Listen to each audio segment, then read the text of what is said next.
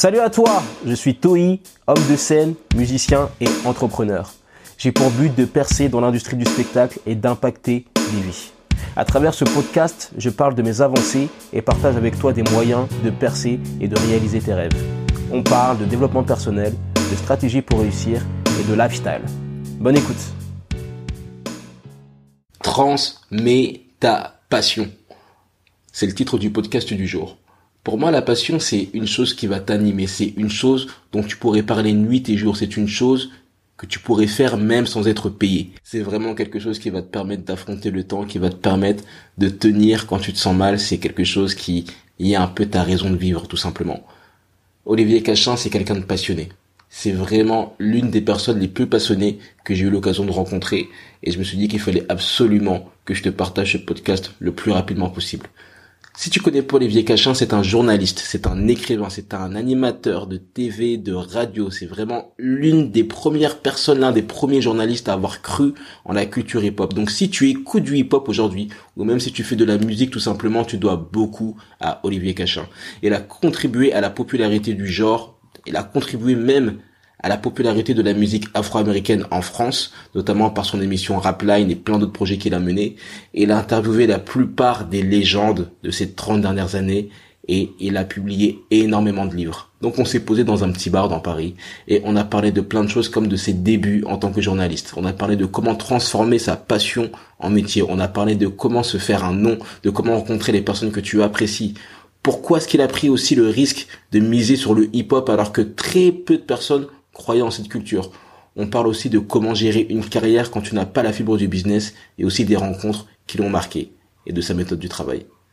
Bref, c'est un très gros podcast avec beaucoup de contenu, beaucoup de valeur, hyper puissant. Et franchement, si tu as une passion, je t'invite vraiment à l'écouter parce que ça va peut-être déclencher quelque chose en toi à la fin de ce podcast. Tu vas voir que rien n'est impossible. Écoute ce podcast, pense à ta passion et on se voit tout à l'heure. Bonne écoute. Bah, tu sais, dans ce, dans ce livre, il y a une phrase hein, que j'ai, que j'ai lue qui me fait vachement penser à toi, qui est la phrase. Merci Qui est, la, qui est la phrase suivez un plan précis et allez jusqu'au bout.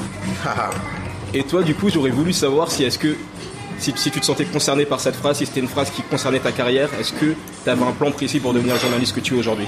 Alors écoute, en fait, un plan non, parce que euh, si tu veux, ce qui s'est passé pour moi, c'est que euh, tout est une question de, je dirais pas de hasard, euh, mais de rencontre. C'est-à-dire que c'est mhm. tout ce qui s'est passé dans ma vie, euh, surtout ma vie professionnelle, puisqu'on mhm. parle de ça, c'est c'est des gens que je rencontre et qui mhm. vont m'amener à faire des choses, et ces choses-là qui vont m'amener à faire d'autres choses. Euh, tu vois, par exemple, si j'ai commencé dans le journalisme, c'est parce que j'ai rencontré un mec qui faisait un petit journal qui était entre le fanzine et le magazine parisien, qui s'appelait L'Équerre. Euh, qui j'ai sympathisé euh, et j'ai commencé à écrire dedans.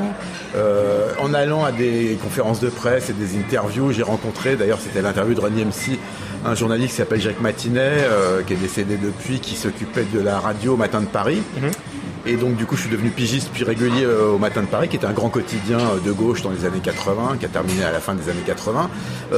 et tu vois, à, chaque fois en fait qu'il s'est passé quelque chose, que ça soit Rapline, l'affiche ou presque tout, c'est vraiment des questions de rencontre. Donc, je dis encore une fois, pas le hasard, mais euh, quand même une forme de. Après, certains diront le destin, mais euh, mhm. voilà, ça c'est. En tout cas, j'ai, par exemple, j'ai pas fait d'école de journalisme. Je me suis pas dit, tiens, je vais faire tel truc pour amener tel autre, tu vois. Mais, mais c'est vrai qu'après, quand on regarde un, itinéraire, on peut se dire, ah bah tiens, ouais, d'accord, il a sûrement dû penser à ça pour faire ça. Mais en fait, c'est pas, c'est pas si souvent le cas. Euh, quand, quand, je fais quelque chose, je me, je me mets à fond, mais tu vois, pour, pour arriver à certaines situations, c'est souvent tu vois, des rencontres qui font que voilà, ça amène à des trucs euh, après deviennent euh, des, vrais boulots. Et du coup, comment est-ce qu'est est venue ta passion pour le journalisme Comment est-ce qu'elle est née? Puisque justement, tu n'as pas fait d'école, comment est-ce que tu t'es retrouvé à devenir pigiste pour, pour l'AFP, pour commencer? Bah, En fait, c'est c'est vraiment la passion. C'est-à-dire que c'est moi j'aime, je suis curieux d'abord. Donc j'aime la musique et dans un premier temps, si tu veux, c'est parce que justement j'aimais la musique et ce qui se racontait que j'ai fait des études d'anglais parce que j'avais envie de comprendre tout ce qui se disait dans les chansons. Mhm. Enfin, c'était une des motivations en tout cas. Euh, anglais littéraire, tu vois, littérature et tout. Puis après, journalisme, ça c'est, si tu veux, c'était euh, comment dire. euh, moi, il y, a un- y y a jour que j'ai jamais oublié. C'est le premier jour. Ça va paraître idiot aujourd'hui à l'époque du streaming, mais le premier jour où euh, j'ai reçu, j'appelle un mec d'une maison de disques, s'appelait Nicolas. euh, je, je- comme je pigeais déjà un peu, puis je dis ouais. euh, j'ai vu qu'il y avait l'album de. Alors c'était en fait une compilation qui s'appelait The House Sound of Chicago. C'était tous les premiers sons de la house de Chicago. Donc. Sur un, un label euh, américain et c'était Barclay qui distribuait ça. Je dis ouais est-ce que je pourrais avoir l'album? Il dit ouais bah je t'envoie le maxi en même temps. Et là je reçois chez moi deux disques que j'aurais achetés Ouais. gratuitement. Et là Ouais. c'est génial quand même. Ah, bah, Voilà. c'est top. Cette idée d'être dans un dans un business où tu vas euh, d'une part communiquer avec des gens, Ouais. rencontrer des gens que tu apprécies et en plus avoir leurs produits gratuits. C'est Magnifique incroyable. C'est incroyable. Pour, pour quelqu'un comme moi qui a toujours été, tu vois, passionné justement par le par l'objet musical Mhm. autant que par la musique. Parce que pour moi, la musique c'est quelque chose de physique. Je- C'est pour ça que le streaming c'est très bien. hein, mais enfin bon, moi je suis pas je suis pas trop dans ce délire-là parce que pour moi un, un disque c'est euh, enfin un CD à plus forte raison un vinyle c'est la musique ça se palpe, tu vois, comme dirait Joey. C'est Mhm. Ouais, c'est- c'est un truc. euh, j'ai besoin, tu vois, d'avoir ce support-là, de mettre le disque. Il y a tout le côté rituel, tu vois. Ça peut paraître idiot pour des gens qui passent leur temps à écouter du son euh, sur un truc qui pèse quelques centaines de grammes, qui est leur portable, et sur une source illimitée de millions de chansons. Mais moi, j'aime bien, voilà, l'idée d'avoir euh, l'objet. Donc, euh, tout ça pour dire que euh, c'était quand même important, tu vois, justement, de rentrer dans cet univers-là, Mhm. et pas par, euh, c'est vraiment par le biais de la musique, pas par le biais du journalisme, au sens, tu vois, école, euh, études, euh, examen, machin, c'était c'était différent. Donc d'abord, toi, t'es un passionné de musique plutôt que d'être un passionné de journalisme. C'est pas, par exemple, ton, ton ascendance, voilà, avec Marcel Cachin ou de qui était qui était qui était boss de de l'humanité, ouais. voilà, qui qui qui t'a vu dans, dans le journalisme. C'est vraiment ton amour pour la musique. Principalement, ouais, c'était la première chose qui m'a qui m'a amené sur ce terrain-là, ouais. Et pourtant, t'es pas rentré par cette porte d'entrée. T'es rentré d'abord dans dans l'agence euh, France Presse. Oui, mais alors là, si tu veux, c'était pas. alors, c'était. ah, C'est vrai que c'était dans. le- c'est- c'est- on va pas dire que c'est pas du journalisme, mais c'était quelque chose qui a pas été euh, directement lié. Si tu veux, c'était. C'était une façon de goûter à cet univers-là dans une ambiance très très euh, différente de celle d'une rédaction d'un journal parce que là c'était une grosse machine, il y avait Ouais. des dépêches qui sortaient, fallait coller sur des cahiers. C'était une autre époque, c'était avant Internet, avant euh, même avant l'ordinateur parce que milieu des années 80, tu vois, avoir un ordinateur c'était encore un truc super compliqué et chiant. euh, Il y avait des disquettes molles, les fameux floppy disks. euh, donc c'était vraiment, il y avait encore vachement de papier, de photocopies, de machines à écrire. et puis à l'époque, j'écrivais pas. C'était vraiment, j'étais dans le, tu vois, j'étais au desk, mais j'étais pas euh, journaliste. Tu vois, T'étais- je- t'es- tu étais pigiste, c'est ça? Voilà, j'étais pas sur le terrain, quoi. Ok. Et du coup, pigiste, t'es payé, euh, t'es, t'es payé euh, à l'article en, en quelque sorte. Comment est-ce que tu arrivais à subsister à l'époque, en, en- en tant que journaliste Comment est-ce que ça se Après, passait? très mal. Très mal. C'est-à-dire qu'en fait, si tu veux, à un moment, je me rappelle très bien qu'à un moment, je me suis dit, voilà, maintenant, quand j'ai commencé, tu vois, vraiment à bosser euh, au matin de Paris, parce que Ouais. l'équerre, c'était encore, tu vois, c'était payé au lance-pierre. Je me suis dit, voilà, maintenant, euh, je fais que ça. Ok. Je fais plus des petits boulots à côté, tu vois, je fais plus des trucs Tu, tu d'été. faisais quoi à côté? Oh bah, tu sais, j'ai fait des boulots d'été, genre des conneries, tu vois, dans des supermarchés ou des, ou des trucs que j'ai fait dans des bureaux, tu vois, fait des, de la codification à la Sofres, tu vois, des, des trucs à la con, quoi, tu fais pour, euh, pour gagner de l'argent. Mais euh, donc, à un moment, je me suis trouvé à être vraiment, à subsister avec des, des, des sommes vraiment genre. euh, le, le temps que. Entre le moment où j'ai décidé de faire que ça, et si où vraiment j'ai pu dire je paye mon loyer, ma bouffe euh, et mes loisirs, euh, hors disque évidemment, parce que je ne les payais pas, avec mon métier de journaliste, là il a fallu quelques mois où ça a été genre. Je, me- souviens par exemple que le, le jour où j'ai eu mon premier gros papier euh, dans euh, le matin de Paris, euh, j'avais pas assez de thunes pour acheter le magazine le matin. J'étais vraiment genre serré serré quoi. Tu vois, c'était-. Bon après je vais pas faire pleurer, hein, j'avais un loyer quand même et tout. Tu vois, j'arrivais à, à vivre.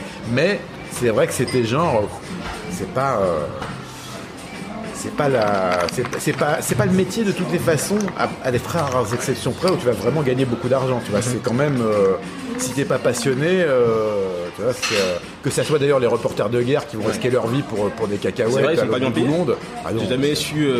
Je me disais, ils doivent être beaucoup payés parce que tu vois, c'est, c'est dangereux, il y a le risque, du coup, ils sont un peu défrayés, ils sont un peu euh, indemnisés, mais non, c'est. Non, c'est pour ça que c'est souvent des têtes brûlées ou des mecs qui aiment le danger parce que c'est pas, tu fais pas ça pour l'argent. Les seuls qui vraiment gagnent beaucoup, ça va être tu vois, des, des éditorialistes ou des, ou des patrons de presse, tu vois, mais, bah, mais le journaliste moyen, tu vois, c'est comme un métier, surtout dans la musique, euh, c'est encore pire, où euh, en, en francs constants ou en euros constants, euh, t'es payé pareil, voire moins a 20 ans, tu vois. C'est-à-dire que les, les, les tarifs ont dégringolé. Maintenant, c'est de la, avec Internet, si tu veux, euh, il est normal de considérer que tu bosses gratuitement. C'est un truc que plein de gens ont intégré, tu Ouais. vois. Euh, y compris des gens qui sont bien, tu vois. Je, je vois des gens qui ont bossé à l'ABC d'Art du Son, au début ils me disaient, je disais, bah, c'est bien payé, ouais. Je disais, bah, euh, on n'a pas forcément les moyens pour payer, donc si t'as pas la passion, tu vois, euh, tu y arriveras pas. Et si tu veux être payé maintenant, ça va être vraiment encore plus difficile, tu vois, de... parce qu'encore une fois, sur Internet, euh, beaucoup travaillent ou pour rien, ou pour des salaires qui sont vraiment euh, pas ceux qui te permettent de vivre. vois. Et du coup, quel souvenir tu gardes de, tes cinq premières années en tant que, jeune pigiste, journaliste? Est-ce que, est-ce que par exemple, tu n'avais pas un problème de légitimité en te disant, mais écoute, euh, j'ai pas fait d'études de journalisme, comment est-ce que tu as trouvé ta place dans ce milieu? Ah non, non, pas du tout, parce que déjà, déjà si tu veux, j'étais pas sur des. En fait, le- le- l'entertainment, euh, que ce soit musique euh, ou cinéma, parce que j'ai aussi faisais pas mal de cinéma au matin de Paris, c'est des trucs euh, qui n'ont pas les mêmes. euh, comment dire Ce qu'il faut, c'est savoir écrire et connaître son sujet.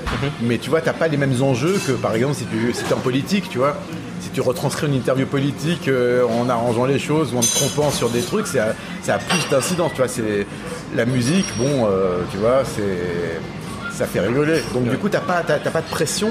Et puis de toutes les façons, c'était déjà des milieux que je connaissais vachement bien, tu vois, puisque moi j'ai toujours une approche de toute façon, je m'en suis aperçu après, mais assez journalistique de ma, de ma démarche euh, de, d'amateur de musique, parce que tu vois, je lis les pochettes, je regarde qui a produit quoi, qui a écrit, quelles sont les paroles. Tiens, un tel il a bossé avec machin, donc du coup ça me donne envie d'écouter des disques de trucs. Tu vois, donc t'as tout ce La côté un passion, ouais. peu, voilà, qui fait que quand je suis arrivé à écrire, tu vois, comme j'avais quand même une plume et que je savais écrire, vu qu'en plus j'avais fait des études littéraires, tu vois. Du coup, c'était assez, euh, tu vois, c'était pas vraiment un problème. Et même, j'avais souvent des informations qui étaient euh, plus complètes que d'autres, tu vois, qui recevaient les trucs et qui n'étaient pas forcément, tu vois, parce que des journalistes culture dans des journaux, tu vois, qui vont donc des fois être là pour s'occuper d'un peu tout, tu vois, musique, théâtre, cinéma, euh, tu vois, bon, quand ils reçoivent un disque, ils savent pas forcément ce que c'est, donc ils vont avoir la bio qui va avec, Ouais. bricoler un truc, mais tu sais, des fois quand tu lis des articles, tu dis ah tiens, on voit bien que le mec c'est pas son terrain, tu vois, il a écouté, il donnait son avis, mais là c'est pas forcément son, son terrain privilégié, quoi. Ça, des fois ça se voit. Ouais. Et comment est-ce que tu as fait pour devenir ce- cette personne, cette personnalité à qui on envoie les CD Comment est-ce que tu t'es fait ton, ton nom dans, dans l'entertainment Bah, tu vois, à partir du moment où tu es affilié à un titre, moi ça a été d'abord le matin de Paris, tu vois, pendant, pendant deux ans euh, et demi, avant que ça ferme. Bah, de toute façon, tu es attaché à une rédaction, donc euh, ça veut dire que les gens ils disent bah voilà, s'il y a besoin de parler de musique, là, des, ils ont des listes de noms, ces attachés de presse, euh, avec les, les- les- les responsables de rubriques. Et puis il dit bah voilà, euh, le matin de Paris, Olivier Cachin, on va lui envoyer les disques, les invitations, et puis euh, on va après le rappeler pour dire t'as bien reçu, Euh, non je l'ai mal reçu, est-ce que tu veux venir voir tel concert, est-ce que t'es, t'es ok pour faire l'interview de machin à Milan, à Rome, à Paris ou aux États-Unis, parce que c'est vrai qu'à l'époque il y avait beaucoup plus qu'aujourd'hui des voyages de presse, tu vois, la musique c'était quelque chose qui était plus considéré, qui rapportait plus d'argent que maintenant.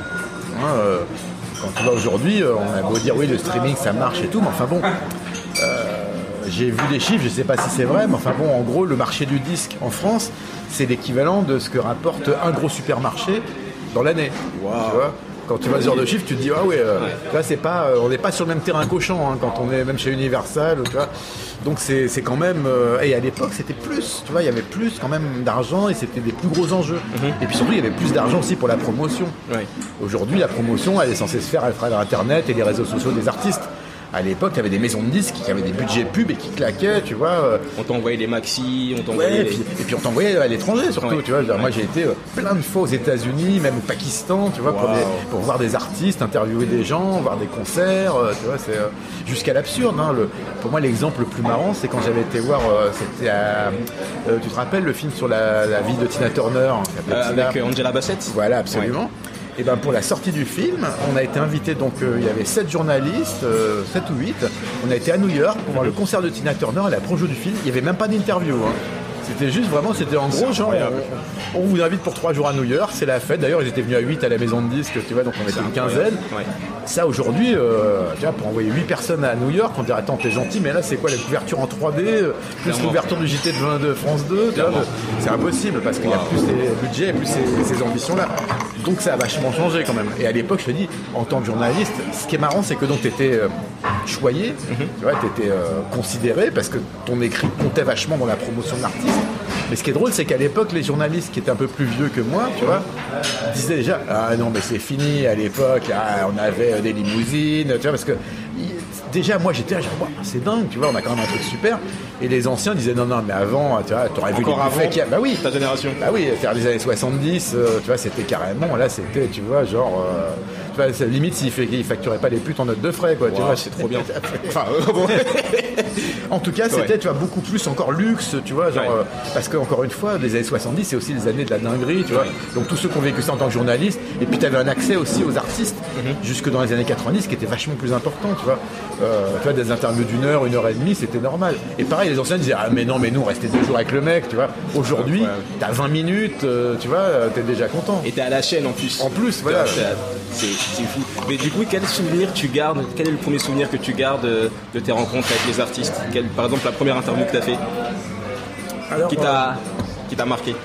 Bah, la, disons la première qui m'a, pas la première que j'ai faite, mais une de celles qui m'a vraiment marqué parce que c'est la première que j'ai faite pour le Matin de Paris. C'était en 86. Je connaissais déjà quelques attachés de presse, dont une, une nana qui était chez Warner à l'époque. Et il me dit Est-ce que ça t'intéresse d'interviewer Little Richard? Je dis Ah ouais, carrément, super. Alors elle me dit bah écoute le truc c'est que ouais alors moi c'est bon c'est à Londres je peux t'avoir un créneau et par contre on peut pas te payer le billet le billet de train parce qu'il n'y avait pas l'avion euh, le billet d'avion parce qu'il n'y avait pas le train plutôt il n'y avait Ouais, pas il y avait pas l'Eurostar. encore le ouais. Donc j'ai payé mon billet de train, euh, enfin de, de- c'était le- l'Eurostar à l'époque, j'ai pris le bus, tu vois, pour y aller, à mes frais, euh, avec une nuit d'hôtel, et j'ai fait l'interview de Little Richard à Londres, qui était très marrant, très flamboyant, euh, très gay. lui-même. Hein ah oui, euh, qui me dit en partant, j'aurais fait pas de bêtises ce soir, hein, Oh, petit- ah ouais, il voilà. était, Ouais. c'était trop drôle, quoi, tu vois, il était vraiment genre gay, gay queen total, et puis, euh, et donc j'ai fait l'article pour le Matin de Paris, et c'est paru, ça s'appelait euh, Pardon mon Dieu, je suis Little Richard, une grosse interview, 3-4 feuillets, tu vois, et là j'étais super content parce que là, tu vois, en plus, si tu veux, c'est marrant parce que à l'époque, c'était un truc que je disais souvent. Aujourd'hui, ça fait très con, mais tu vois l'idée de t'écrire un article en fin d'après-midi, 5 heures, on te l'arrache littéralement de la machine à écrire pour aller le mettre à l'imprimerie, et le lendemain matin, c'est dans tous les kiosques de France. C'est fou. Ouais, c'est fou à l'époque parce Ouais. qu'aujourd'hui, tu dis ça à un mec internet, il dit oui, bah moi, tu essaies 30 d'écrire un truc et en 30 secondes, c'est à Hong Kong. tu vois, tel quel, avec les photos s'il faut, et même 10 pages, tu vois. Donc, mais à l'époque, c'était un truc, tu vois, le- la presse quotidienne, ce côté genre instantané, tu vois. Parce qu'à l'époque, tu étais soit dans un hebdo, soit dans un mensuel, et puis les quotidiens, euh, voilà, où là, tu avais effectivement ce côté euh, rapidité de la. De la, comment dire, de la, De la- de de l'écriture et de la- de- du rendu, quoi. C'était assez marrant. J'aimerais qu'on parle un peu du moment où tu as commencé à créer l'affiche, donc tu es passé un peu d'être un, un journaliste euh, ben, dans, une, dans une boîte, entre guillemets, et après tu as créé l'affiche. Comment est-ce que s'est fait la transition? Bah, en fait, l'affiche, si tu veux, là aussi, c'est une histoire complètement. euh, Déjà, est-ce que tu sais pourquoi ça s'appelle l'affiche? Ouais, je sais. si, parce que c'était des affiches qui devaient être. euh, C'est interdit de coller des affiches à un Voilà. moment et après. Et donc ils se sont dit, on va le mettre dans un magazine Ouais. qui va s'appeler l'affiche. Ouais. Et moi, quand je suis arrivé, effectivement, ce que j'ai dit, c'est justement.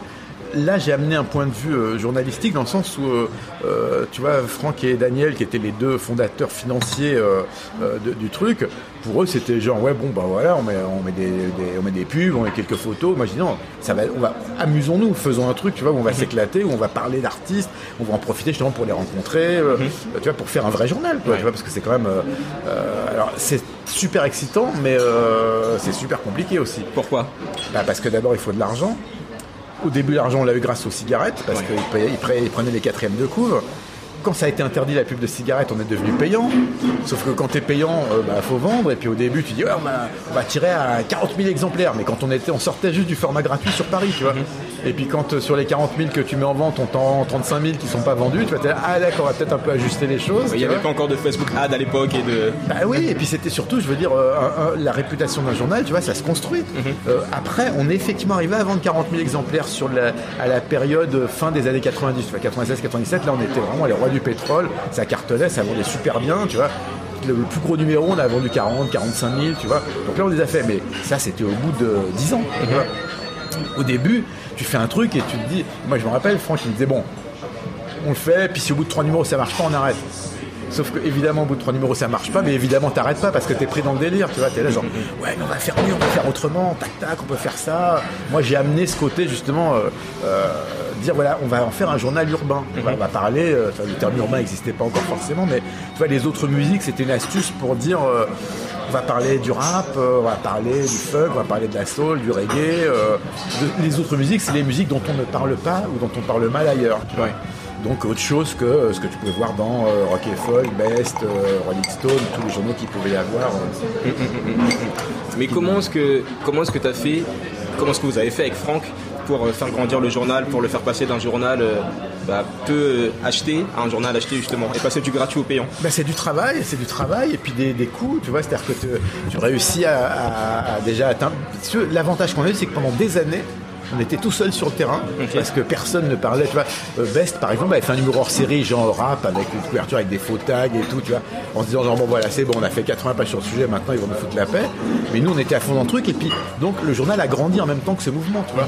Euh, on était là quand Public Enemy est arrivé en 87 pour la première fois, tu vois, euh, euh, à la, enfin on, on commençait tout juste, tu vois, quand, quand il y a eu le- le- les fameux concerts à la- au Zénith, les deux, les deux Zéniths en 90, tu vois, on était là, le reporter sur le terrain, tu vois, donc on, on a euh, cette musique grandissait et l'affiche grandissait en même temps, tu vois. Et puis le rap français est arrivé en 90, tu vois, avec ATM, toutes les histoires, les scandales, IAM, on a fait des coups sur eux, tu vois, du coup. euh, tous ceux qui parlaient de, de hip-hop, euh, tu vois, allaient en parler de façon, euh, euh, comment dire, évidente de l'affiche, puisque c'était là où il y avait, euh, tu vois, régulièrement des infos dessus. Et puis moi, quand j'ai fait Rapline en 90, tu vois, il y a eu aussi cette espèce de, tu vois, il y avait des vases communicants. Moi, Ouais. euh, je parlais de l'affiche, les interviews que je pouvais avoir pour Rapline, boum, je, les- je pouvais les mettre Ouais, dans l'affiche aussi, tu vois. J'aurais pas forcément eu, tu vois, euh, le voyage pour aller voir Kid Frost à Los Angeles pour l'affiche, mais ça s'est retrouvé dans l'affiche parce que je l'ai eu pour faire filmer un reportage pour Rapline. Donc tout ça a fait que petit à petit, au fil des ans, ben, on s'est imposé comme, d'une part comme un vrai magazine, ça c'était relativement rapide, et puis comme un magazine qui comptait. euh, où euh, les maisons de disques prenaient de la pub euh, et, et se disaient, faut, tu vois, à l'époque, pour un groupe, réussir, c'était être en coupe de l'affiche. Tu vois Aujourd'hui, c'est faire euh, un million de clics en, 28, en 24 heures, tu vois, mais euh, à l'époque, c'était ça le truc. Et euh, être en coupe de l'affiche, c'était un truc super important, tu vois. Waouh, en parlant de musique, etc., je voudrais que tu me parles du jour où tu as entendu de messages de The Grandmaster Flash and the Furious Five. Ah, ma révélation mystique. Ouais, je Bah, voudrais que tu m'en parles un peu. Bah, si tu veux, en fait, euh, j'avais commencé à m'intéresser à la musique noire américaine euh, à travers euh, les vidéos qu'on avait vues dans Sex Machine. Si tu veux, pour, pour, pour un fla- pour faire un petit flashback avant, moi j'ai commencé à m'intéresser à la musique avec le punk, la new wave, tu vois, dans les années 77, 78, 79. Et, euh, et j'aimais tout en détestant, tu vois, des trucs genre Saturday Night Fever ou les, ou les Jackson, tu vois, parce que à la fois tu vois, ah, c'est nul, c'est de la merde, c'est Du commercial. bubblegum, c'est ça pour toi Hein? C'était de la musique bubblegum, comme disait Non, c'était commercial, c'était du disco, tu vois, c'est le truc qu'il fallait pas écouter. Et en même temps, tu sais, t'avais un truc genre, ouais, mais quand même, c'est super bien fait, tu vois, c'était là, ah, ah, ouais, mais c'est nul. Et elle sonnait, cette Mais bon, BO. voilà, c'est. Donc, tu vois, t'as ce côté. Et puis, euh, là où ça a vraiment euh, switché, c'est quand t'arrives, tu vois, sur Sex Machine avec Manœuvre et Dionnet, tu vois, les clips de Rick James, de George Clinton, de de Funkadelic. Là, tu fais, waouh, c'est dingue ce truc. J'avais commencé à apprécier ça, tu vois. Et puis, euh, j'étais un peu passé à côté de Rapper's Delight que j'avais entendu, mais comme plus comme un tube disco que comme un morceau de rap. Tu vois, c'était les prémices du truc. Mais, tu vois, il n'y avait pas vraiment un mouvement derrière. Il y avait Curtis Blow, quelques trucs. Mais avec The Message, si tu veux, là, c'est un truc. Alors déjà, euh, au début, je connaissais pas les visages puisque c'était des maxi euh, qu'il y avait à la Fnac, qui avait pas de pochette, tu vois. C'est des pochettes génériques, comme on dit.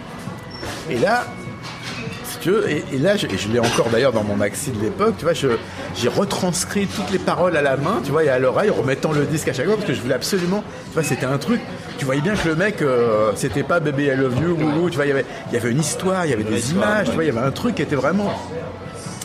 La musique était extraterrestre, tu vois. Alors, en plus, ce qui est marrant, c'est qu'à l'époque, tu sais, moi je lisais des trucs, mais il y avait très peu d'informations sur ce moment. Donc tu lis, genre, voilà, le rap, c'est une musique faite par des DJ new-yorkais euh, qui scratchent des disques.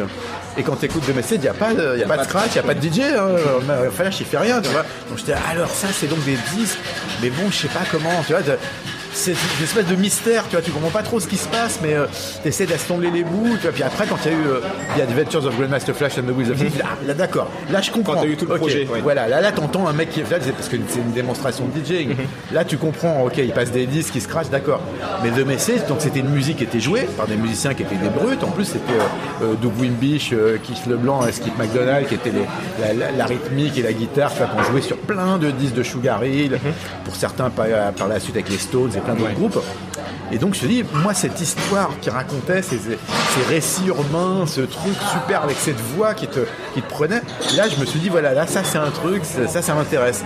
Et puis malheureusement, si tu veux, c'était très facile de s'intéresser à tout le rap africain parce qu'à l'époque. euh, donc après je retourne à la FNAC puis j'ai acheté tous les disques avec marqué Sugar Hill mais t'en avais 4 ou 5 tu vois. Il y avait très très peu de production discographique. C'était une époque où euh, on commençait tout juste à envisager que le rap pouvait être une musique d'album. Dans, un premier temps c'est une musique de maxi. Ouais. C'est Curtis Blow qui va être le premier à sortir un album en 81 je crois. Mais tu vois, d'ailleurs l'album, tu vois bien, il est tout pourri. tu sais, Tu, tu sens qu'ils ont fait exprès, ils ont mis un espèce de slow à la fin pour faire style, tu vois, Il genre pas encore le- les genres, genre la version extended du truc, tu vois, tu sens qu'on gratte un peu pour faire un album, mais ils ont pas de quoi, tu vois. Mhm. Et puis après avec Flash, tu vois, justement là, il y a eu, euh, tu vois, euh, l'album de Message, il y avait It's Nasty, euh, Scorpio, les morceaux qui commencent à tenir la route. Et donc là, ça a été vraiment, j'ai j'ai ouvert une porte qui, euh, bah, que j'avais jamais refermée depuis, quoi. Ouais. C'est qu'est-ce qui t'a touché dans The Message? C'est donc il y a, il y a l'histoire, donc les paroles qui sont les paroles. Je sais que toi t'es quelqu'un qui aime beaucoup les paroles, qui prend les livrets, qui regarde c'est les paroles, c'est l'instrumental et tout ça. Après, enfin après avoir écouté tout ça, tu t'es dit je me spécialise en hip-hop ou comment est-ce que ça s'est passé? Non, je me suis jamais dit je me spécialise en hip-hop, mais je savais que ça allait être un truc qui allait m'intéresser parce que si tu veux, moi ce qui m'a toujours surpris dans le métier de- auprès des, des- des journalistes de l'époque et tout, c'est que tu vois, je me dis alors attends, c'est des gens donc qui ont vécu, tu vois, le, pour certains les origines du rock, enfin peut-être pas, enfin en tout cas les années 70, tu vois, quand c'était vraiment la musique dominante, avec des, des, tu vois, des, musiciens qui étaient, qui étaient ouf, qui faisaient des trucs de dingue, tu vois, de- que ça soit des orgies, des fêtes, euh, des dingueries, des, des disques qu'ils enregistraient pendant des mois dans des studios incroyables, qui prenaient des tonnes de, de, de drogue et tout, qui avaient des vies qui étaient incroyables pour faire des disques incroyables. Et là, avec le rap, on retrouvait ça. Des mecs qui avaient des vies, euh, tu vois, euh, insensées, qui racontaient leurs histoires et leurs quartiers. euh. Je me dis, ça, forcément, ça va les passionner. Et en fait, non.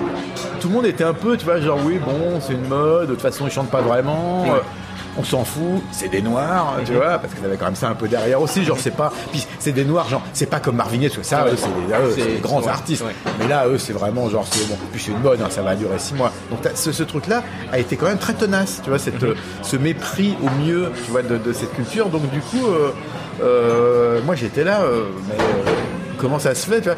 Pendant très longtemps, j'ai été tout seul, tu vois, pour parler de ces musiques-là. C'est d'ailleurs certains me reprochaient à l'époque, ouais, mais tu trustes le truc, tu vois, parce qu'avant Skyrock, avant Radical, RER, Groove, etc., euh, l'affiche Rapline, tu vois, on était les seuls. Donc moi, j'étais le seul, en, on me disait, euh, ouais, mais toi, tu, tu trustes le truc. Mais moi, je demande qu'à avoir d'autres gens derrière, mais euh, appelez-les, faites-les venir, les vrais, les authentiques, les, des je ne sais quoi, parce que moi, euh, je vais pas dire, ah bah oui, parce que je suis tout seul, je vais me retirer, laisser des autres.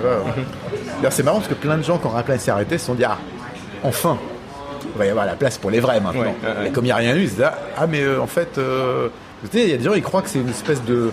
De, comment Monopole, dire de- euh. Non, mais c'est- c'est c'est obligatoire, tu vois. Aiment une musique, donc euh, bah, il va y avoir des gens qui vont en parler, mais, mais rien n'est obligatoire. tu sais, de- Clairement, clairement. Pas besoin d'avoir une émission sur le rap. hein. D'ailleurs, les télés, s'en foutent complètement. hein, euh. Donc, euh, donc si, si tu veux, moi, et là je vais reprendre un terme que j'ai souvent utilisé, je me suis souvent vu comme un touriste culturel. C'est-à-dire Ouais. que j'ai, j'ai jamais voulu avoir justement cette légitimité. Tu vois, le, t'as les mecs euh, qui se sont inventés des vies, tu vois, qui ont mis des casquettes à l'envers, qui ont fait des yo.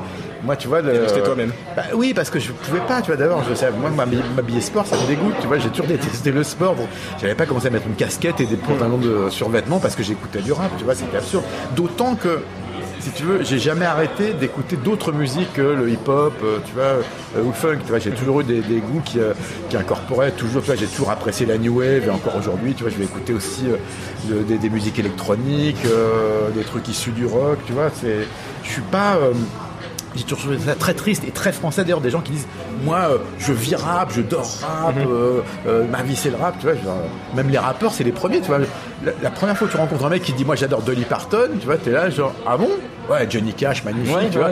Euh, nature quoi tu vois parce que c'est normal aussi à un moment si tu vis un- une musique tu vas pas forcément écouter que ça. Ouais. c'est très français le côté religieux tu sais genre moine soldat euh, dans le rap euh, et que, que tu soutiens. Et ça c'est un truc qui m'a toujours aussi déplu c'est soutenir une- un mouvement ou un genre dans son ensemble parce que c'est du rap ou du rock tu vois surtout maintenant il y a du rap pourri tu vois Ouais. très mauvais Ouais. Et soyons libres de le dire. bah oui, enfin ça c'est encore autre chose, c'est très compliqué. Mais si tu veux, l'idée de, de, de dire c'est bien parce que c'est du rap, moi j'ai jamais été, euh, tu vois.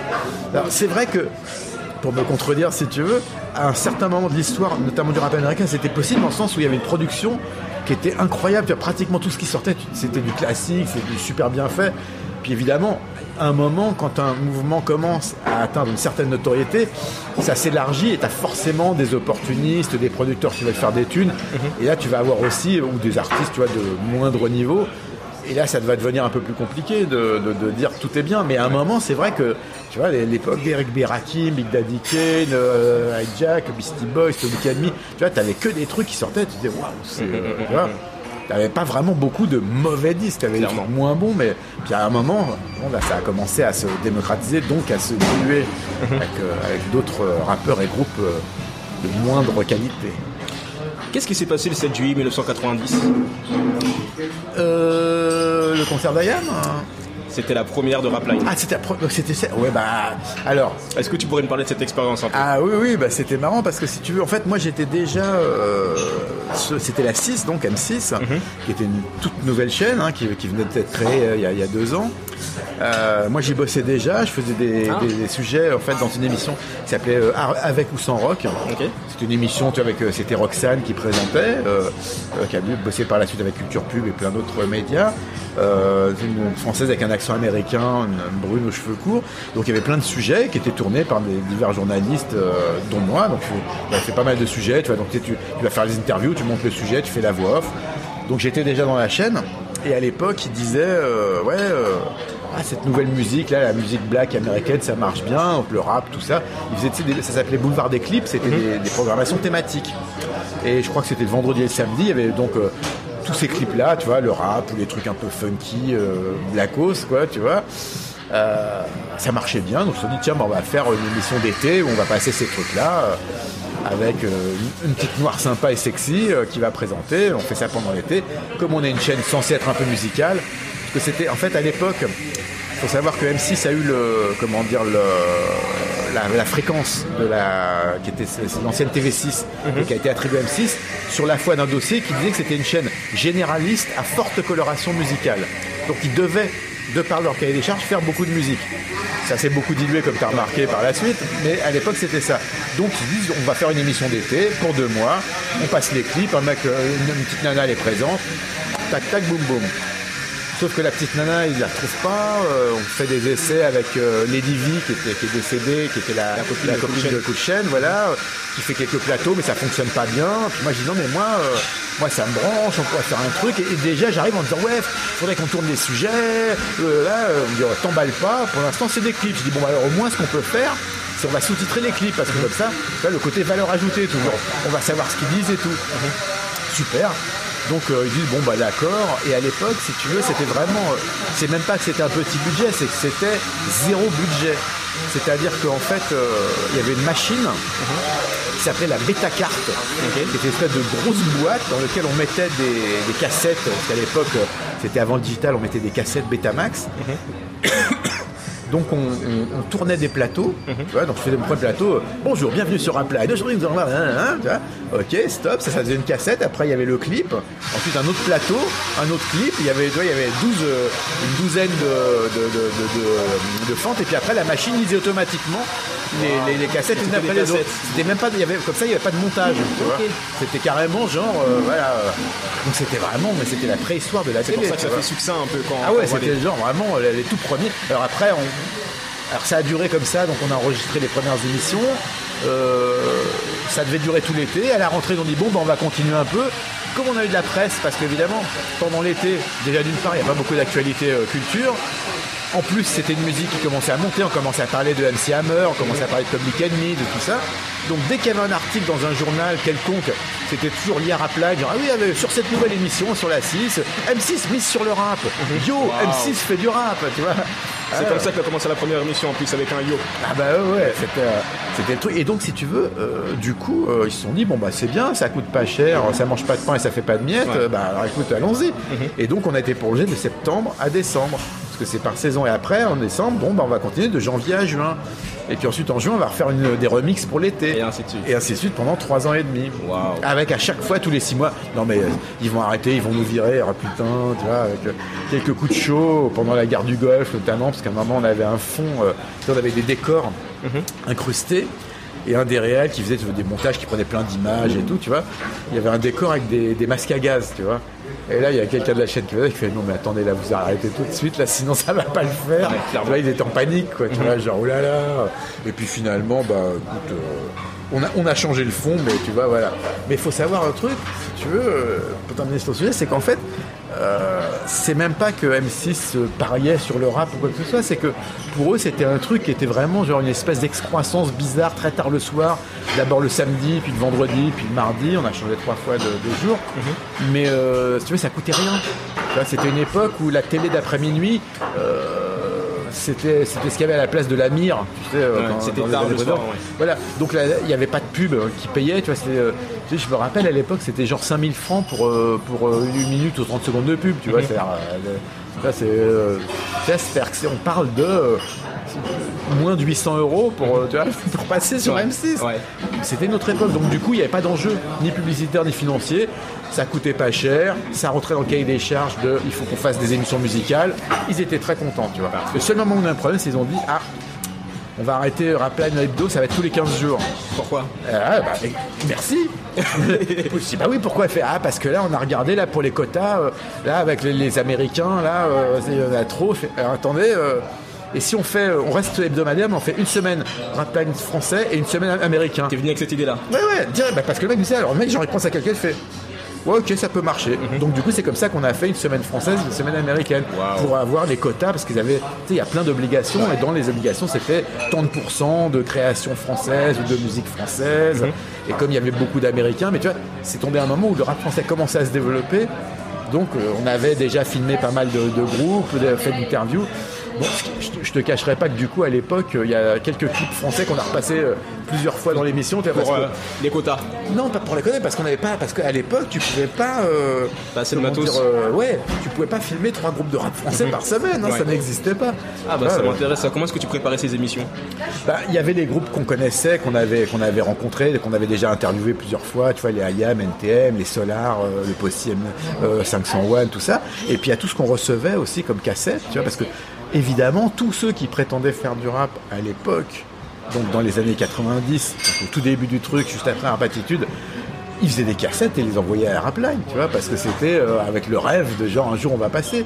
Alors ça a donné des trucs qui étaient parfois intéressants, et puis des fois des trucs, tu fais, oh là là, mon Il dieu. y en a peu qui sont restés quand même quand on revoit les émissions de Rapline, il y en a plein que tu te dis mais c'était qui Qu'est-ce qu'il est devenu vous-même? Il y a des choses qui n'ont pas très bien vieilli. Ah bah bien sûr, parce que c'était de, de l'artisanat. Tout ce qui tout ce qui animait les gens, c'était la passion, tu vois, du truc. Mais effectivement, pour un Ayam, tu vois, qui était euh, genre super doué, qui avait déjà un univers et une, euh, et une, une image et un son. T'en as plein qui faisaient ça parce que ils avaient les Américains, alors ils copiaient un tel et un tel, tu vois. T'en avais, ils avaient des noms improbables, tu vois, le. le il y en avait un, c'était le yep qui huppe possi, c'était le possi. Le comment? Le yep qui huppe. Le pied qui pue. Tu vois, bon. Je me rappelle ça parce que j'étais genre, mon Dieu, et t'écoutes, tu fais, oh mon Dieu, c'était très très mauvais. Et puis des trucs, tu vois, les BSK qu'on avait été filmés, c'est pas ce qu'on a filmé de mieux. Mais en même temps, les mecs, ils avaient un vrai truc, tu vois, ils étaient, ils étaient, ils étaient, voilà, fallait, fallait trouver. Et puis, euh, et puis voilà, fallait donc essayer de, de repérer. euh, En fait, on avait presque, on était presque comme des producteurs, comme une maison de disques, dans le sens Ouais. où on recevait aussi des trucs. D'ailleurs, beaucoup de gens à l'époque nous disaient, mais pourquoi vous n'avez pas fait un label et tout Clairement. Ouais, on aurait pu, on aurait pu. Mais bon, pour ça, il faut aussi être un peu financier, businessman, et ça, j'ai jamais su faire. T'as jamais su euh, faire Comment est-ce que tu as géré du coup toute ta carrière jusqu'à présent si t'as pas forcément cet aspect euh, commercial, vente et tout Ben, euh, j'ai une chance énorme que non pas 90% des gens qui bossent, et je bosse, euh, je fais ce qui me plaît dans un métier, euh, un métier qui me plaît et dans un univers dans ce métier-là qui qui m'intéresse, tu vois. Donc c'est super. Mais euh, c'est vrai que si j'avais voulu faire de l'argent, euh, plus d'argent, il y a beaucoup d'autres choses que j'aurais dû faire ou que j'aurais pas dû faire peut-être. Tu penses Mais à bon, quoi? bah, je te dis, monter un label, euh, faire une société d'édition discographique, tu vois, de prendre des parts dans, dans- dans divers trucs, plein de choses, tu vois, mais quand tu sais pas faire et que t'as pas spécialement, tu vois, le, le- le- le- le goût pour ça, euh, là, euh, même en télé, tu vois, si j'avais voulu continuer à faire de la télé, tu vois, j'aurais dû faire d'autres émissions euh, autrement, tu vois, mais je me vois pas non pu- plus, Ou t'aurais pu racheter le catalogue des Beatles par exemple. Ça, Mais c'est pas Ah, facile. il aurait fallu que je fasse Ouais. quelques centaines Ouais. d'années de rap live pour me le payer. Ouais. Pourquoi ça s'est arrêté Rapline?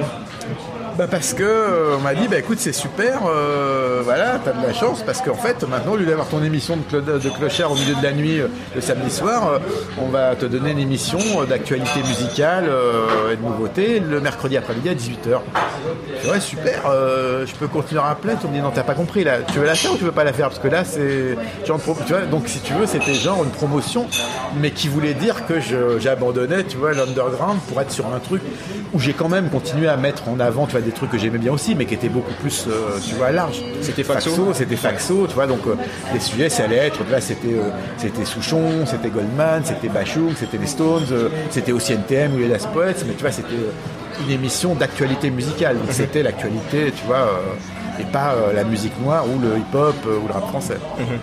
Tu as fait beaucoup, beaucoup d'interviews du coup avec ces émissions, avec toutes ces rencontres, tous les concerts auxquels on t'a invité. J'avais aussi vu, si je me rappelle bien, j'avais été invité à l'avant-première de Bad euh, 25 de Spike Ouais. Lee. Et il me semble que, te- que quand que t'avais été invité justement à l'écoute de Bad à l'époque. Oui, Donc oui, t'as sûr. plein de, de souvenirs. Là, le premier souvenir que, que tu as, c'est lequel dans, dans toute ta carrière que, de quoi d'interview ou de- d'interviews, de rencontres, d'événements auxquels on t'a invité? Ah, il y en a plein. La première fois où j'ai.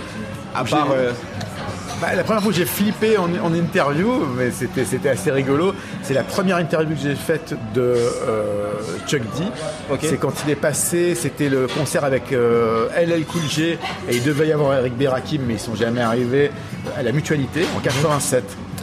Et là, c'est ma première interview de Chuck D. On est assis comme ça, tu vois, une table de, de café en face de la mutualité. C'était genre, il devait finir d'avoir fini les balances, c'était en milieu d'après-midi. Et là, euh, et puis tu sais, Chuck D, euh, Public Enemy, tu vois quand même l'image, tu vois le groupe Pro Black, Ouais, avec ouais, les militaires et tout, j'étais là, moi, le petit blanc et tout. Et à un moment, tu vois, il buvait une bière et, et il prend sa bouteille d'Heineken, puis dans la conversation, il me dit, tu vois, par exemple, si je prends cette bouteille et que je te la casse sur le crâne, tu vas me donner 100% de ton attention, peut-être même 120%. Ah, ça, et l'espace d'une seconde, je me dis, attends, il va pas le faire quand même. Tu sais, j'étais là, genre, tu sais, tu te dis, bon, euh... bon, bien sûr, il l'a pas fait, tu vois, mais l'image peu. tellement forte, tu vois. T'es là, genre, moi, j'étais là, genre, wow, wow, tu vois, c'est. euh, Puis c'est vrai que c'est quand même au début, pas, pas longtemps, mais si tu veux, t'as quand même. Tu vois, ce côté, genre, rencontrer des artistes, t'as plein de gens qui sont qui ouais, ça va être super intimidant et tout. Et c'est vrai qu'au tout début, tu vois, t'as un truc, mais sauf qu'à un moment, tu t'aperçois que c'est. euh, comment dire, c'est un exercice. euh, c'est super de rencontrer des gens que t'apprécies et que t'admires. Mais vraiment, si tu commences à dire, oh là là, mais faut pas que je dise ceci ou cela, tu vois, tu t'en sors pas, quoi. Mais, euh, mais tu sais, des fois, tu te fais des idées avant, tu sais, ouais, les journalistes, ils posent des questions à la con, pourquoi ils demandent pas des trucs, plus intéressants et en fait, euh, tu vois, quand t'es dans le truc, tu t'aperçois, tu comprends pourquoi des fois tu poses des questions bateau, parce que tu sais, euh, à un moment, tu vois, les gens ils disent ouais, mais pourquoi tu lui dis pas genre tel truc qu'il a fait, ça pue, c'est nul et tout.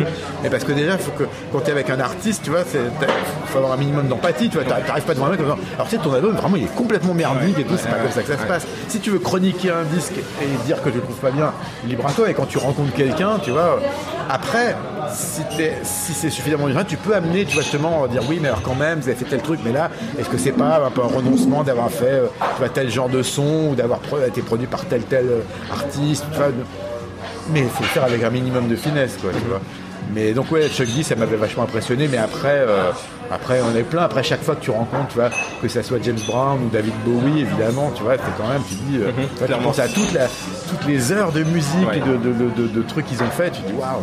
Et comment est-ce que tu les préparais ces interviews? Même comment est-ce que tu prépares tes interviews? Est-ce que tu es une assistante, un assistant? Non, j'ai toujours bossé tout seul, mais euh, écoute, c'est variable.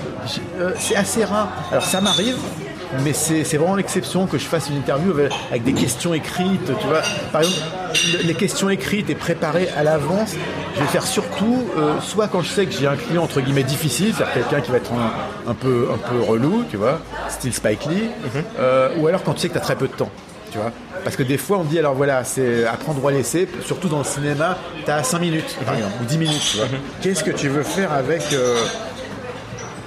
5 minutes, tu vois Rien. C'est trop court. Ouais, clairement. Mais donc tu, fais un maximum, tu vois, de, ce que tu peux. Donc euh, en écrivant les questions, bah, tu, dis voilà, tu vas peut-être avoir comme ça, tu vas essayer d'avoir un peu plus de, voilà, de, de juice. Mais sinon j'aime bien, euh, tu vois, comme c'est généralement des sujets que je connais, je vais, euh, tu vois, euh, voir un peu l'ambiance et puis tu vois voir où ça amène tu vois parce que des fois tu sais le côté question écrite ça des gens le mec répond un truc après, alors question suivante tu vois mais attends non ce qu'il vient de te dire le mec là peut-être ça peut déclencher quelque chose tu vois d'intéressant Ouais, clairement. Clairement. donc euh, donc voilà c'est euh, c'est généralement c'est préparé dans le sens où j'ai écouté le disque et où je connais l'artiste, mais rarement avec des questions préparées à l'avance. Comme je t'ai dit, c'était vraiment, je l'ai fait, mais euh, c'est pas le, c'est pas le plus, euh, c'est pas ce que je fais régulièrement. Est-ce qu'il y a une interview que tu regrettes de ne pas avoir pu faire? Ah oui, très précisément, et pour une raison très précise qui fait que je déteste Air France, pour plein de raisons. En fait, euh, on devait aller en voyage de presse à Londres pour voir le concert de NWA euh, à la Brixton Academy. Avant l'Eurostar, donc. Encore On arrive euh, à l'aéroport, euh, à Roissy, on était, avait quelques journalistes et tout, le, le attaché de presse, et là on arrive, grève Air France, avion annulé. On n'a jamais pu aller à Londres. C'était le dernier concert européen, le dernier concert qu'a jamais fait NWA. Il y avait Easy, il y avait déjà plus Ice Cube, ouais. et j'ai pas pu les voir. Donc euh, fuck Air France. Fuck Air France. Voilà. Et ça, c'est vraiment, j'étais vert, quoi. J'étais vert. Ah, j'imagine. C'était horrible. Waouh. Vraiment très très très moche. Est-ce qu'on est bon dans ton horloge pour l'instant? Euh, on est parfaitement bon, ouais. donc. Regardez juste. euh, Yes, yes, yes. Je voudrais qu'on parle d'un jour historique dans la musique. Le 25 juin 2009. Michael. Est-ce que tu peux me parler un peu de cette journée? Je suppose que ton téléphone a beaucoup sonné. Alors C'était il y a presque 10 ans. Alors, si tu veux, il y a cette journée-là, mais la journée qui est la plus dingue, c'est la veille. Parce qu'en fait, je t'explique, à l'époque, euh, j'étais, comment dire, ça faisait un peu plus de 6 mois, 8 mois même, que j'avais été contacté par euh, un éditeur pour faire un bouquin sur Michael. Pop Life Euh, oui, qui est, qui est devenu Pop Life. Donc euh, cet éditeur-là, comme il n'y avait pas beaucoup d'actualité en prévision, il me dit bon bon, bon, fais-le, on le sortira, on verra. Puis il devait y avoir peut-être l'édition des 30 ans de euh, Off the Wall, qui était prévue pour donc l'année 2009, tu vois. C'était sorti en 79. Et puis quand il annonce les concerts londoniens en mars, tu sais, This Is It, la fameuse conférence de presse super courte à Londres, là ça s'accélère, il me dit bon le bouquin faut qu'il sorte là pour les concerts. Et donc je dis écoute, moi, ce que je veux, c'est faire le dernier chapitre sur le premier concert. Donc, ce que je te propose, dit à l'éditeur, je, je fais le bouquin, on le finit, relu, corrigé, je vais voir le concert, et le soir donc, du premier concert de Londres, je fais le, le- le- le- le dernier chapitre, bah, le récit du concert, et ça part en imprimé Ouais. pour que ça sorte dans les, dans, les, dans les deux semaines qui suivent le concert. Donc, la veille de la mort de Michael, Donc on est le 24 juin 2009. voilà, j'avais fini le bouquin, à part ce dernier chapitre qui devait être celui sur le premier concert. J'avais déjà la- l'assurance d'avoir ma place auprès de Sony. Et donc le bouquin est fini. Et je dis à tout le monde, ça y est, super, mon bouquin c'est fini. Euh, tu vois, le soir, je vais avec ma fille voir le showcase de Will.i.am, Black Eyed Peas, qui était euh, euh, à, je sais plus, c'était la, la- la boîte qui avait euh, euh, Rivoli, là, tu sais, le, enfin, euh, Le VIP Room Ouais, ouais, je, je sais plus si ça s'appelait déjà comme ça à l'époque. Enfin, on y va, mais c'était pourri, il y avait trop de monde. Je me barre. Et donc, parce qu'il est devenu euh, à l'époque, il devait bosser avec Michael, il avait fait quelques trucs et tout. Donc je rentre, euh, je me mets un DVD donc, euh, dans mon salon, je commate un peu, puis quand je vais rechercher mon portable euh, que j'avais laissé dans mon bureau à côté, il était 1h30 du matin, tu vois, et je vois, vous avez 12 nouveaux messages. Alors que 1h30 avant, tu vois, je l'avais laissé. et là, j'écoute, Michael est mort et tout. Et là, je commence à faire des premières interviews par téléphone. J'en ai fait en direct, c'était très drôle d'ailleurs, parce que, j'étais, j'étais en train de parler au téléphone et il y avait la télé allumée, j'entendais ma voix avec un décalé, sur la télé, genre, avec en bas Olivier Cachin en direct euh, au téléphone, tu vois. Et donc, le lendemain, j'ai fait, euh, j'ai calculé, j'ai fait 19 heures, tu vois, de, télé, de radio, d'interview presse, de, de 6 heures du matin euh, jusqu'à 1 heure du matin, tu vois, parce que c'était non-stop, tu vois, avec des équipes qui m'attendaient à la, quand j'avais fait, je crois que c'était iTélé, tu vois, donc euh, j'étais à iTélé en direct, et le temps que je me démaquille et que je sorte, il y avait des équipes de JRI qui étaient, qui- que- donc les, les, les, les rédac chefs m'avaient vu sur la télé, ils disaient, il est à iTélé, foncez le choper, tu vois, et donc ils étaient venus en moto, et donc j'ai fait une espèce de conférence de presse, tu vois, avec les mecs, c'était n'importe quoi, tu vois, c'était, et là mon téléphone il explosait, j'ai jamais eu ça de ma vie, tu vois, c'est-à-dire que je ne pouvais même plus écouter le téléphone ou les messages, c'était messagerie saturée, dès que j'écoutais ça sonnait, ça ressonnait, c'était, c'était, et donc évidemment, là j'étais le client idéal, puisque si tu veux, je sortais, tu vois, de genre euh, euh, trois mois intensifs où j'avais euh, mangé du Michael, bu du Michael, tu vois, c'est, et donc là c'était vraiment, Et puis, ça, et puis après, ça a recommencé quand il y a eu le- l'enterrement au Staples Center à, Los Angeles. Tu vois. Donc, donc ça, a été, ouais, ça a été quelque chose d'assez dingue. C'était euh, c'était c'était n'importe quoi. Est-ce que tu considères qu'il y a un avant et après 25 juin 2009 Ah bah euh, pour la musique nord-américaine oui, pour la musique pop oui. euh, disons que c'est- en tout cas ce qui est, ce qui est- ce qui est étonnant c'est que ça fait partie de ces événements où tu sais, euh, le fameux où étiez-vous le jour où? Alors que là pour une génération d'avant ça va être le jour où Kennedy s'est fait s'est fait buter ou le jour où on a marché sur la lune. Pour les pour les gens des années 2000 ça va être le jour euh, où, où étiez-vous quand vous avez appris euh, tu vois euh, le 11 septembre 2001 ou la mort de Michael 8 ans après. quoi. Et du coup, Farah Fawcett, ça a été, euh, elle est tombée Ah bah, ouais. complètement dans l'oubli de l'histoire.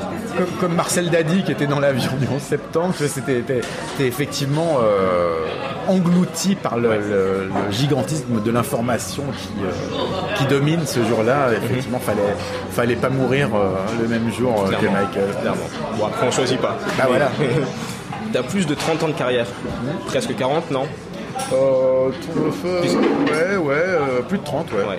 Est-ce qu'il y a un jour où tu as voulu abandonner? Te dire, bon, j'arrête ça, ça me saoule cette profession, je, je, je passe à autre chose.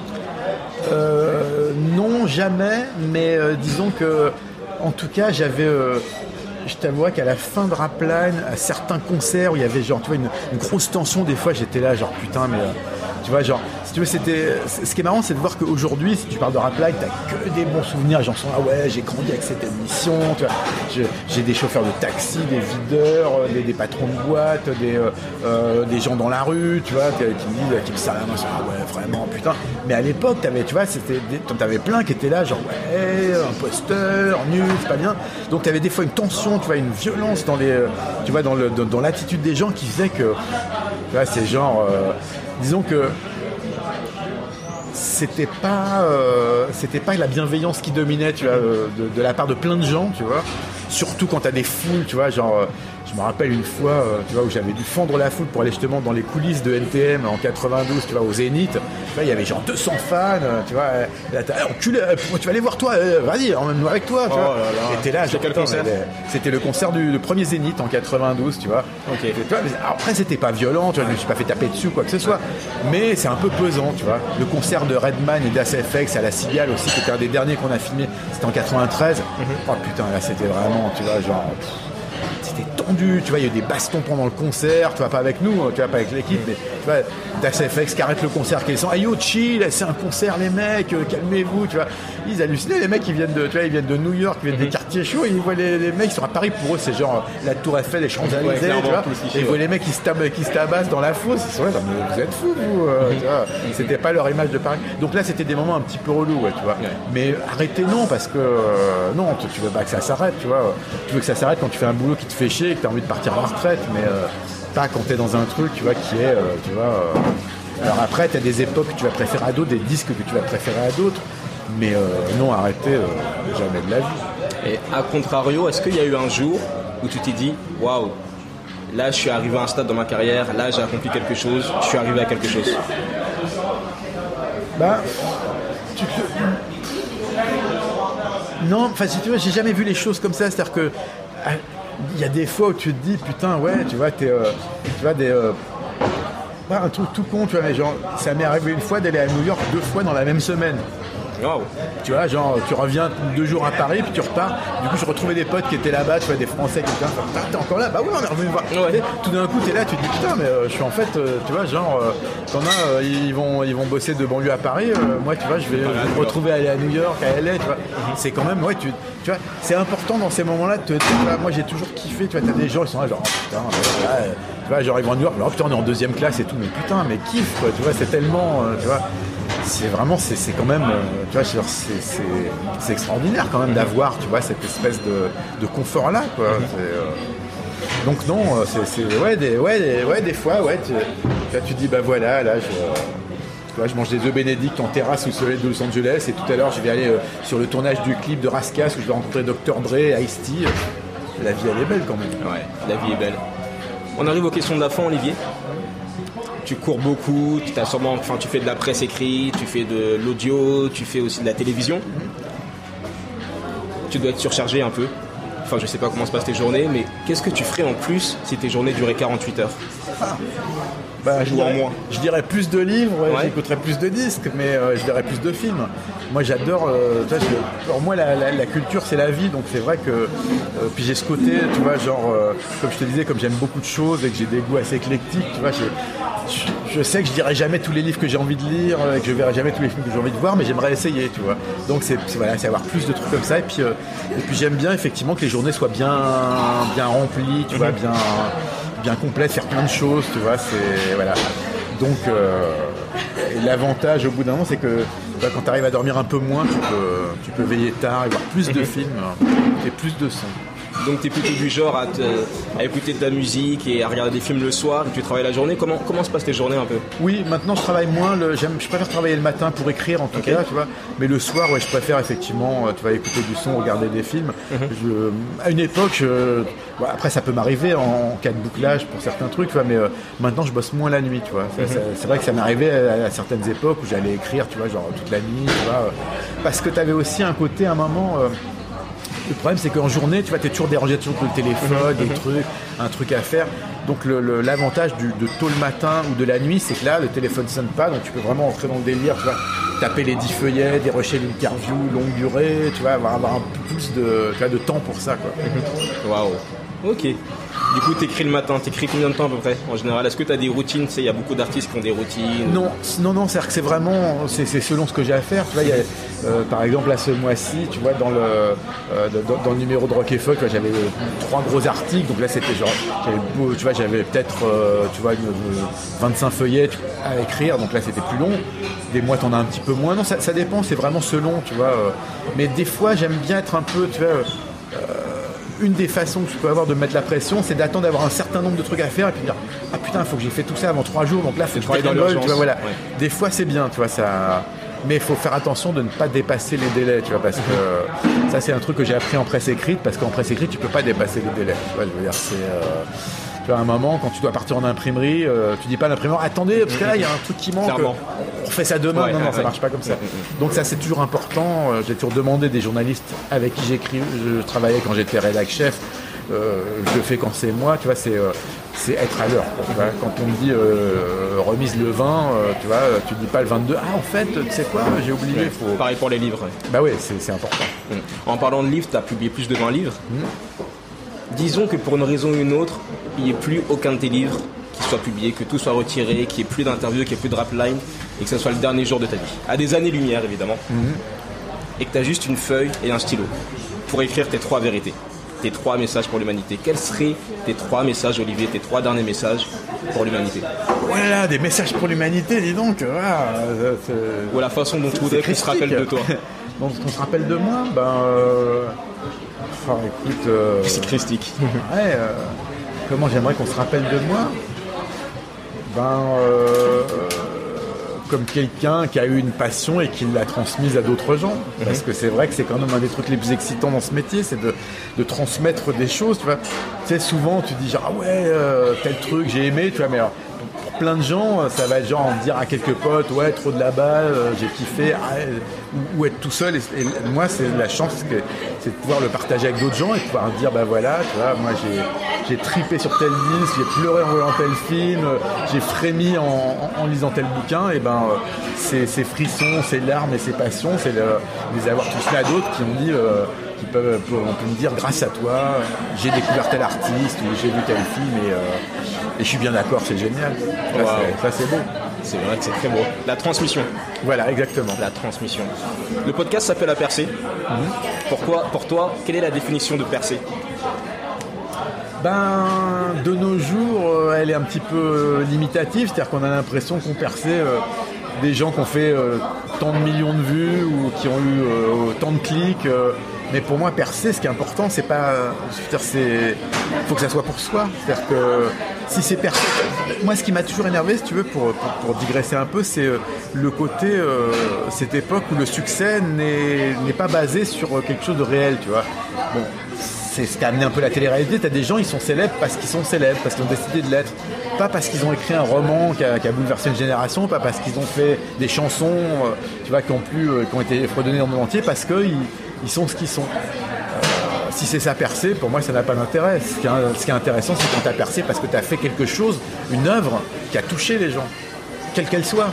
Tu vois Et même si c'est juste, tu vois, euh, pour des gens qui font du théâtre, par exemple, ça va être peu de gens. Tu vois, c'est, enfin, pas le même public que si tu fais un disque vendu dans le monde entier.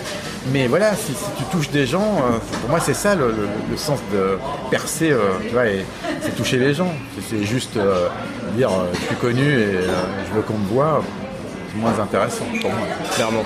Est-ce qu'il y a quelqu'un, la première personne qui te vient à l'esprit, qui est l'incarnation de percer selon ta définition? Proche ou euh, mort ou vivant ou- Ben, euh, en tant que mouvement, le rap français, euh, non seulement il a percé, mais en plus il a vaincu cette espèce, comme je te l'évoquais tout à l'heure, d'indifférence ou de haine qu'il avait suscité auprès des grands médias, des journalistes, une partie du public, pour devenir une musique écoutée majoritairement par les plus jeunes et pas que. Donc ça, c'est une façon de percer assez spectaculaire parce que c'est euh, against all odds, comme Ouais. les Américains, contre toute attente et contre tout ce qu'on aurait pu imaginer. euh, et tout ce que les Cassandres et les oiseaux de mauvais augure prédisaient euh, il y a 25 ans, c'est pas de la musique, Ouais, c'est de ça la durera mode, pas. tu verras. Bientôt, dans 6 mois, on n'en parlera plus. Parlons-en. Parlons-en. Waouh. En tout cas, Olivier, je voudrais te féliciter pour la passion que tu as, parce que tu respires la passion même quand tu écoutes en interview, quand on te voit dans les documentaires, on voit que tu es vraiment là parce que tu aimes ce dont tu parles. Je voudrais aussi te féliciter pour l'audace que tu as eue voilà, de te battre euh, pour plusieurs mouvements, pour plusieurs artistes auxquels personne ne croyait, d'avoir donné une voix aux gens qui n'avaient pas forcément de voix. Et aussi te, ouais, te féliciter pour tout ce que tout ce que tu continues à faire, pour toutes les, tout ce que tu, toutes les traces que tu laisses des livres, parce que pour moi les livres c'est c'est magnifique parce que ça ça surmonte le temps et Les écrits restent. les, paroles s'envolent, les écrits restent. Et pour moi c'est t'écris beaucoup et ça fait plaisir. Eh ben, merci Ntoyi, Merci à toi. plaisir. Waouh, j'espère que ce podcast t'a plu. J'espère que ce podcast t'a inspiré à partager encore plus ta passion, à la transmettre, à ne plus avoir peur de rêver, à ne plus avoir peur de t'exprimer, de donner au maximum, de partager au maximum avec les gens, avec les autres, de vraiment continuer à suivre ta vision, à croire en ton projet, à croire en ta culture, même si personne ne croit en toi, parce que les gens croiront tôt ou tard. Il faut vraiment pas abandonner, c'est vraiment ce que j'ai appris de ce podcast avec euh, avec Olivier Cachin. Même si les gens ne croient pas en ta culture, un jour, ils seront les premiers à dire qu'ils t'ont soutenu, ils seront les premiers à dire que qu'ils avaient vu le truc avant toi. Enfin bref, il faut y aller, il faut porter les les, les couleurs de sa culture, ne pas abandonner ses convictions et y aller quoi tout simplement. Si ce podcast t'a plu, je t'invite vivement à écouter les autres podcasts et je t'invite vivement à me suivre sur les réseaux sociaux, notamment sur Instagram au nom de Ntoi, N-T-O-Y-I, parce que je partage beaucoup de choses. Comme tu le sais peut-être, mon but c'est de devenir le meilleur performeur possible et de devenir une personnalité influente avec ce que je fais. Je partage tout ce que j'apprends, tout ce que j'apprends nuit et jour avec toi pour que tu puisses percer également et qu'on perce tous ensemble. Je te dis à très vite, rejoins-moi sur les réseaux sociaux et fais ce que t'as à faire.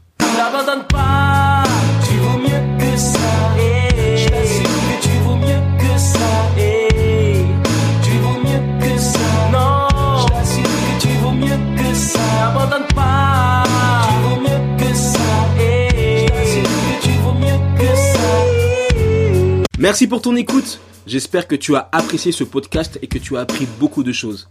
Si tu es resté jusqu'à la fin, c'est probablement que tu as envie de percer dans un domaine. Si c'est ton cas, va t'inscrire à mes emails privés. Tu recevras quotidiennement mes meilleurs conseils pour percer, mes meilleures stratégies pour te faire connaître et mes meilleurs conseils pour devenir la meilleure version de toi-même. On se retrouve dans les mails privés. Tu as un lien dans la description du podcast. Fais ce que tu as à faire.